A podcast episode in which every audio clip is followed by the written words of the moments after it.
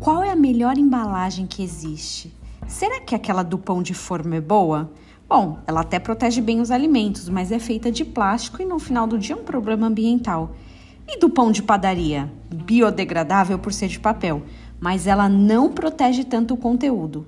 As embalagens de produtos de limpeza? As embalagens de produtos de internet, qual é a melhor? Uma vez eu vi um programa sobre os 100 melhores alimentos da humanidade e eles levavam em conta vários aspectos, inclusive como eles eram embalagens, embalados, aliás. É, até foi legal porque nesse episódio eles comentaram sobre aqueles miojos de micro-ondas, noodles, eles foram importantes na época do tsunami. As pessoas não tinham que comer e ele salvou o povo em algum momento da fome porque tinha uma embalagem boa, fácil de transportar, um bom prazo de validade, por aí vai. O problema foi a longo prazo. A alimentação deles ficou muito limitada em termos nutricionais. Então, nessa competição, a grande vencedora como alimento super funcional foi a banana. Ela tem uma embalagem incrível que muitas indústrias tentam imitar. Tem um poder nutricional maravilhoso e ainda por cima é fácil de cultivar e colher. Esse alimento ganhou de longe.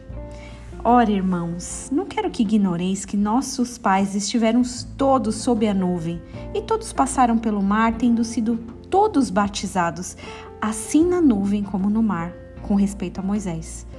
Todos eles comeram de um só manjar espiritual e beberam da mesma fonte espiritual, porque bebiam de uma pedra espiritual que os seguia, e a pedra era Cristo. Entretanto, Deus não se agradou da maioria deles, razão porque ficaram prostrados no deserto. Ora, essas coisas se tornaram exemplos para nós, a fim de que não cobicemos as coisas más como eles fizeram. 1 Coríntios 10 fala exatamente do povo de Israel, que tiveram acesso a, uma, a um mesmo tipo de comida espiritual, cheia de vitaminas, minerais, proteínas, tudo que alguém precisava na embalagem perfeita. E eu não estou falando do maná, não, mas da comida espiritual mesmo. E mesmo tendo acesso ao melhor, não se beneficiaram dele. Depois, o versículo termina com essa conclusão que eu li. Eles desejavam coisas que não tinham, desprezando o que estava disponível, o que era bom. Faz bem a gente pensar nisso. Quer dizer, a gente não se sente tão bem, mas é bom pensar nisso.